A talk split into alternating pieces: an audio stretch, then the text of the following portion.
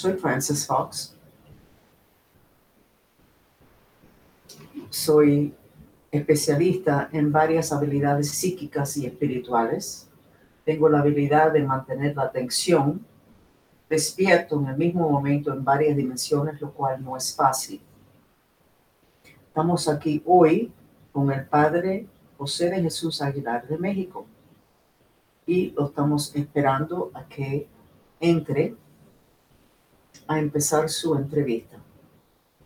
El tema de hoy con él, me imagino, aparte de su vida tan interesante, va a ser ah, una cosa que él hace que es de mucho interés de este grupo, que son los exorcismos. El poder atender espíritus que están pegados o adentro de uno, que uno necesita que ya, ya salgan. Así que ya son las seis, debe estarse agregando en cualquier momento. Aquí estamos. Lo voy a poner a usted en posición de primera. ¿Cómo está usted hoy? ¿Cómo está hoy? Muy bien, gracias. Con el gusto de compartir contigo este momento. Ok. Cuéntame un poquito, yo leí un poquito sobre usted, pero usted es cura, sacerdote, pero usted tiene muchos talentos que para mí son muy bonitos también. La danza, la música, Ah, el entretenimiento, ah, educar a través de cuentos. Cuéntenos un poquito de ese, camino. Bueno, de hecho, yo creo que la comunicación es algo fundamental en cualquier carrera. Y el sacerdote tiene que hacer brillar todo lo que es presencia de Dios en el mundo. Y si tomamos en cuenta que el arte es de alguna u otra manera eh, presencia de Dios, porque el que inspira al pintor, al escritor, al músico es Dios. Entonces hay que tratar de tener esta sensibilidad para hablar de Dios a través de la música, el arte la danza, y no solamente hablarlo, sino sentirlo. De tal manera que como nuestros indígenas, por ejemplo, cuando van a la Basílica de Guadalupe se ponen a bailar, eso es para ellos no solamente un baile, sino es una oración. Y el músico también, especialmente el músico que hace alabanzas, pues no solamente es gozar de la música, sino también eh, dar gracias por eso. Desde pequeño, pues he estado de alguna manera metido en este, en este mundo, algunos le llaman artístico, bueno, pero yo diría espiritual profundo. Bueno, durante el Renacimiento se expresaba ese, ese fervor religioso, el español es mi segundo idioma, en arte, todo ese arte que se, que se puso al mundo, que todavía lo veneramos, todo tenía una base espiritual y fue una época en el arte. Efectivamente, y afortunadamente había muchos mecenas que apoyaban a los pintores, músicos, etcétera, cosa que lamentablemente actualmente no hay. Y por esta razón, no porque no existan artistas, sino porque no existen patrocinadores para el arte, el arte en muchas partes del mundo ha tenido un demérito. Tienes toda, toda, toda la razón. Le quiero hacer una pregunta. No, no estoy muy educada en la cuestión del catolicismo, y, pero tampoco en ninguna otra religión. Más conozco budismo, pero tampoco. ¿Es verdad que la oración original incluía movimiento con los esins? ¿Eso es verdad o es para, hablar de la oración tendríamos que distinguir oración en dónde, en, qué grupo, en qué, en qué religión. Eh, evidentemente que los ritos más antiguos que de los que se conoce podrían haber incluido la danza, los movimientos para llamar la atención o imitar quizás a las deidades. Por ejemplo, cuando se invocaba la deidad del mar, tenían que hacerse algunos movimientos como las olas del mar. Aquí en México tenemos, por ejemplo, una danza del venado que de una u otra manera trataba de invocar al espíritu de la cacería para que se obtuviera una buena presa y el que danzaba estaba imitando los movimientos del venado. En el mundo judío, que es de donde proviene eh, el cristianismo, la danza eh, la, está unida el movimiento del cuerpo a la oración. Lo encontramos en, en un pasaje donde se nos habla del rey David, que cuando mete introduce el arca de la alianza donde estaban los mandamientos a Jerusalén, va danzando delante de ella. Pero también vemos nosotros cómo los judíos eh, frente al monte, frente al muro de los lamentos, están moviendo completamente su cuerpo para indicar que a Dios se le alaba con la mente, con el corazón, con todo el cuerpo. No es únicamente un acto intelectual. Eso sería muy bonito que se volviera a hacer para que pudiéramos captar más la atención de las personas, porque la mente se le va, el cuerpo aquí y la mente por allá, y necesitan volver a unirse. Eso sería de hecho, positiva. De hecho, hay un movimiento carismático en el mundo católico que hace eso, que durante las alabanzas mueven el cuerpo, especialmente tomando en cuenta grupos como los africanos que siempre han danzado y siguen danzando, de hecho, cuando me tocó componer la música para la canonización de Juan Diego, a la que vino el Papa eh, Juan Pablo II, yo compuse una música en la que hubo danzantes por primera vez en todo el mundo en una misa católica. De tal manera que hay esa parte. Sin embargo, hay algunos que dicen que esto les distrae. Por ejemplo, el mundo, vamos a llamar anglosajón, prefieren que la oración sea un poco más fría, sin movimientos, sin distractores. Entonces yo creo que cada quien tendrá que buscar el método adecuado para conectarse con Dios. Eso tiene razón y es, tiene, es compatible la cuestión de la falta de movimiento con los anglosajones. Cuénteme, por favor, nosotros estamos muy interesados en el tema del exorcismo yo tengo muchos seguidores que tienen hijos con problemas y hay adultos con problemas, personas con enfermedades mentales. Y es una batalla de lo que nosotros estamos viendo con espíritus. Cuéntanos de eso, ¿qué, has aprendido?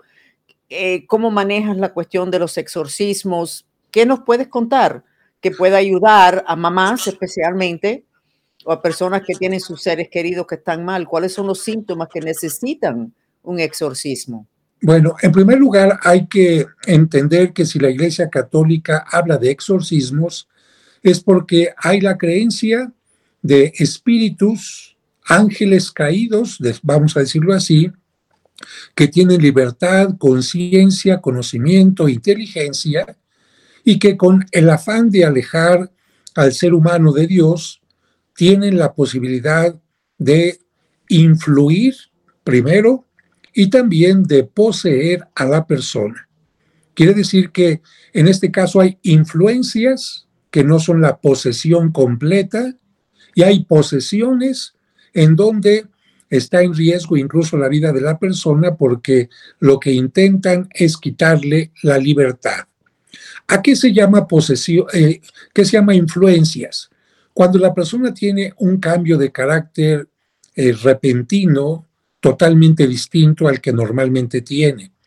Cuando la persona empieza a tener en su cuerpo enfermedades que los médicos no detectan o aparecen manchas, ronchas, señales como de apretones de, de alguien, a esto le estamos llamando influencias. No es una posesión demoníaca. Y las influencias pueden, vamos a decirse, eh, curarse purificarse con un poco de oración, especialmente con el acercamiento a los sacramentos. En cambio, en el caso de las posesiones, estamos hablando de algo totalmente distinto, que tuvo también un camino distinto. Una influencia pudo haber sido por haber invocado al demonio, aun cuando no se le llame demonio, porque el demonio utiliza muchas máscaras, al demonio se le puede invocar por una reunión espiritista, se le puede invocar por la adivinación de las cartas, por la adivinación del tarot, por el uso de la Ouija. Evidentemente, quien está haciendo esto no piensa que está invocando al demonio. Sin embargo, vamos a poner un ejemplo. En una sesión espiritista se invoca a un difunto. Y supuestamente el difunto responde. Muy bien. ¿Cómo tendrías tú la certeza de que la persona que te está respondiendo es el difunto? ¿Te va a mostrar un ID espiritual? Evidentemente que no.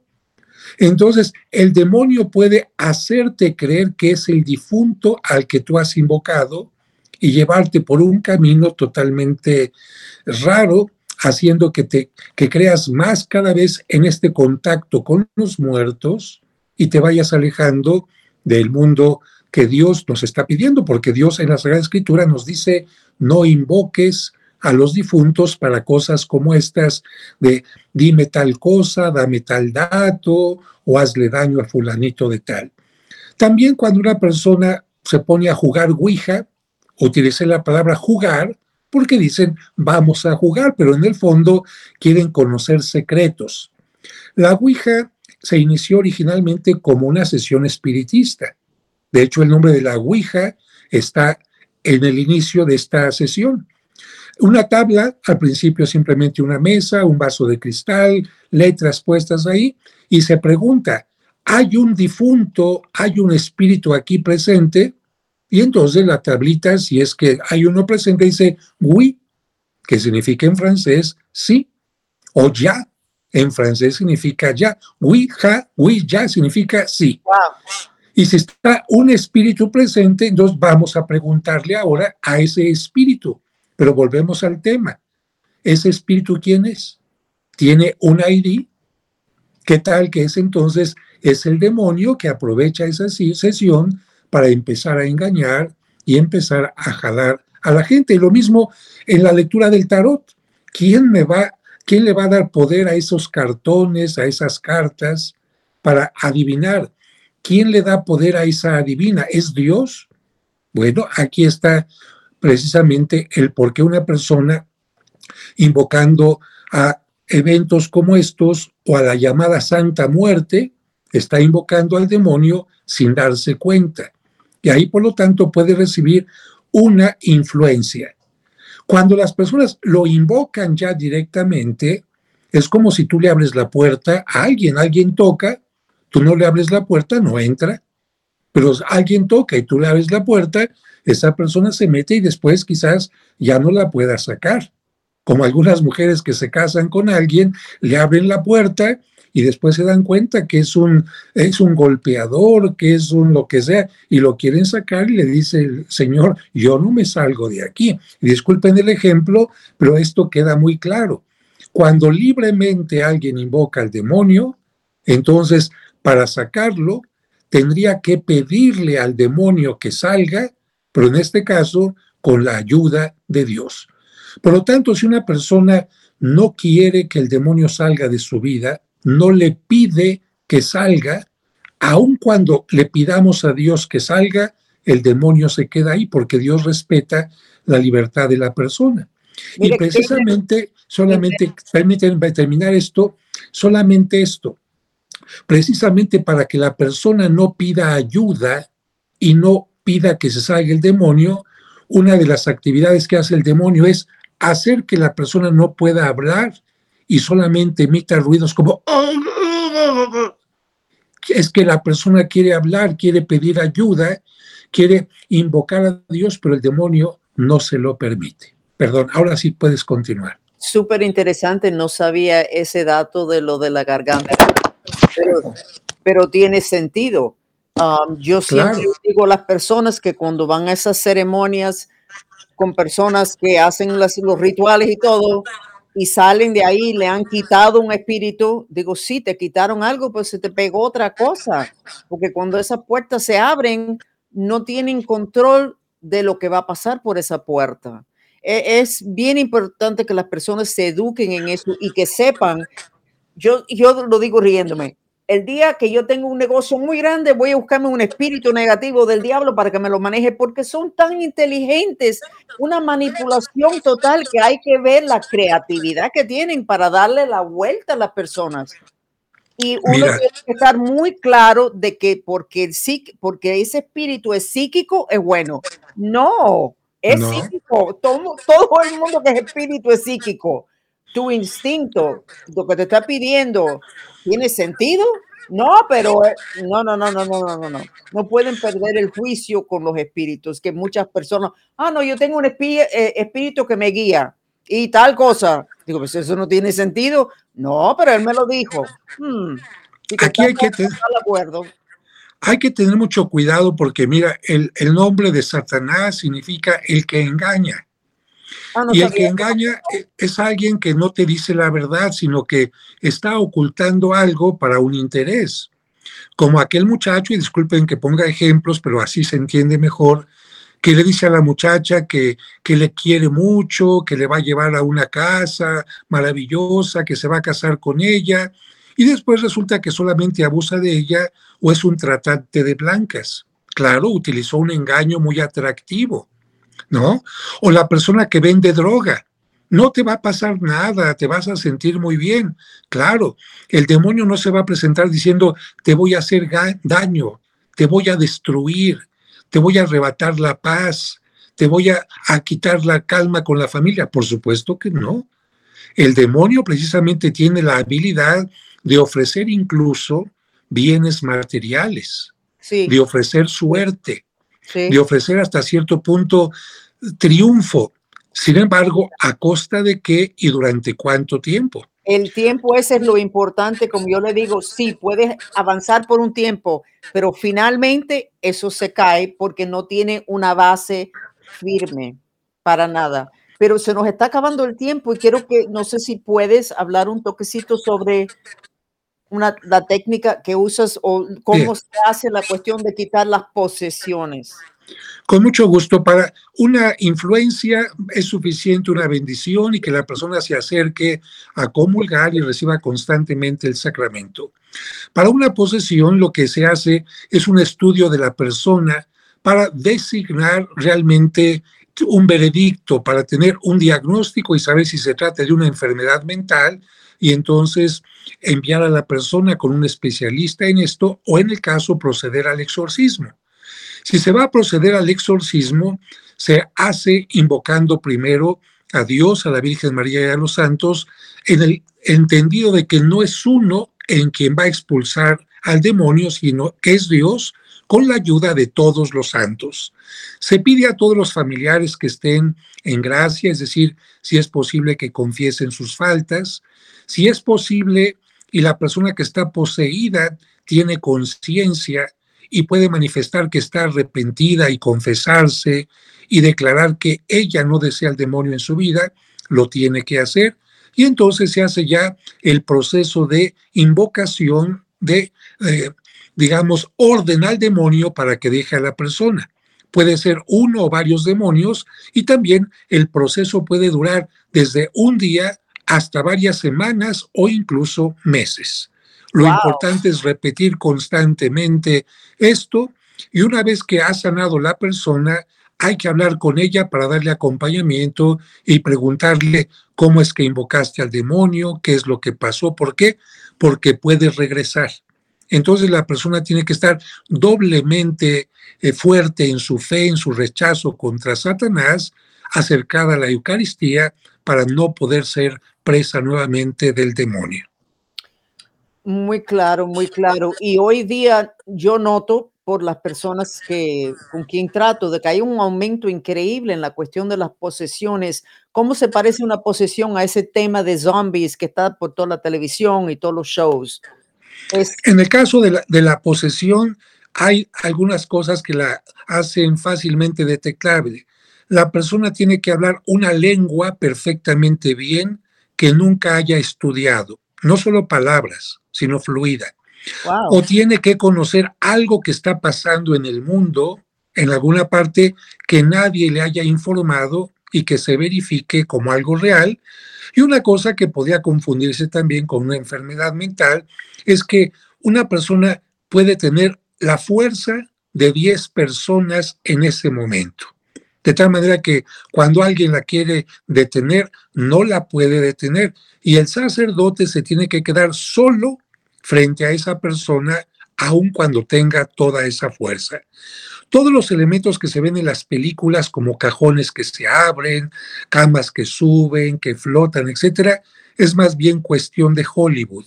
El demonio no quiere hacer show. El demonio lo que quiere es atar a la persona, impedirle que hable, impedirle que haga oración. Qué interesante la importancia de lo que es el hablar hasta en este tema. Así es. Bien interesante, no sabía que el chakra de la garganta es tan sumamente interesante. En el hinduismo se piensa que muchos de esos espíritus entran por, por acá, por lo que es la garganta. ¿Se piensa eso en el catolicismo o, no? No, no, no, en realidad eh, un espíritu no necesita cavidades para poder entrar, simplemente posee a la persona, pero hay una buena noticia de que así como hay ese espíritu maligno o esos espíritus malignos, también nosotros creemos en el Espíritu Santo que cuando posee a una persona, invitándole, puede hacer que esa persona sea santa y convierta su enojo en paz, como por ejemplo algunos santos, que convierta su lujuria en dominio, que convierta su egoísmo en caridad. En ese sentido hablamos del Espíritu Santo. Y aquí es muy importante que la gente invoque al Espíritu Santo y se deje de aquello que invita a la santería. Rápidamente indico. En la santería se dice que hay muertos que se quedan aquí en esta tierra, buenos y malos. Si se te sube como si fueras un autobús, un muerto bueno, te va a ir bien todo el tiempo. Pero si se te sube un muerto malo, te va a ir mal todo el tiempo. ¿Qué hace entonces un santero? Mire, le voy a sacar, le voy a zafar ese espíritu malo que tiene, pero tiene que venir muchas sesiones, no se zafa, hay que hacer sacrificios, etcétera.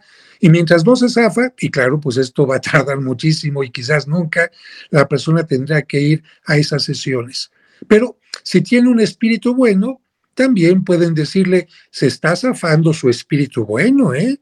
Y hay que afianzarlo porque si se le zafa el espíritu bueno, le va a empezar a ir mal.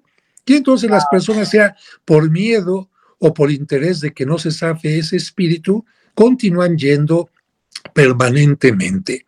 Así que yo creo que hay que, se respeta, por supuesto, el pensamiento de cada persona, en, en, la fe, en lo que quieran. Estoy hablando desde el punto de vista de la Iglesia Católica y habría que tener mucho cuidado y también con aquellas personas que dicen que hacen exorcismos y no tienen la autoridad para hacerla, hacerlo chamanes, brujos, etcétera, y tampoco el exorcismo se puede publicar. Tú no podías publicar lo más bajo de una persona, lo más lo peor de una persona. No es posible que una cámara, ¿verdad? Que alguien permita que una cámara grabe el momento en que una persona está poseída. Lamentablemente hay algunas personas, algunos que se dicen pastores incluso, que hacen del exorcismo un show para atraer a más gente. Imagínate que alguien se acercara en el momento en que te estás confesando y pusiera un micrófono. ¿Te gustaría? ¿No? ¿Te gustaría que alguien entrara en tu intimidad mientras estás bañándote y te tomara una toma? No. Entonces, ¿por qué permitir que en un momento tan delicado, no estás en tu mejor momento cuando estás poseído, que alguien entre una cámara simplemente para atraer gente, para atraer rating y para ponerte en evidencia que estuviste poseído o poseída, porque esto significa, si estuvo poseído o poseída, el morbo viene, ¿qué habrá hecho? ¿Qué es lo que hizo? Y esto es algo que la iglesia siempre cuida mucho, por eso en la iglesia jamás verás que se transmite una posesión en algún canal. Bien interesante, padre. Y le agradezco muchísimo este tiempo. Ya se nos acabó hace rato, pero aquí había que seguir porque los seguidores me cortan la cabeza si le corto la entrevista, pero lo vamos a invitar de nuevo. Súper interesante, la información muy compatible con las cosas que yo conozco, especialmente lo inteligente que son esos espíritus malos y como uno no puede estar pensando que tiene un amiguito nuevo porque hay un espíritu que se está ofreciendo ayudarlo a uno. No es, correcto. nuevo, nuevo, ni bueno por mucha sonrisa que tenga. Así que le agradezco mucho, padre, y cualquier cosa que nosotros podemos hacer con usted, se está despidiendo a mi mascota. Muy bien. Saludos y bendiciones a ti y a tu querida mascota. Muchísimas gracias. Hasta luego. Quédense un ratico más para una sesión de terapia sensorial con el sonido del agua.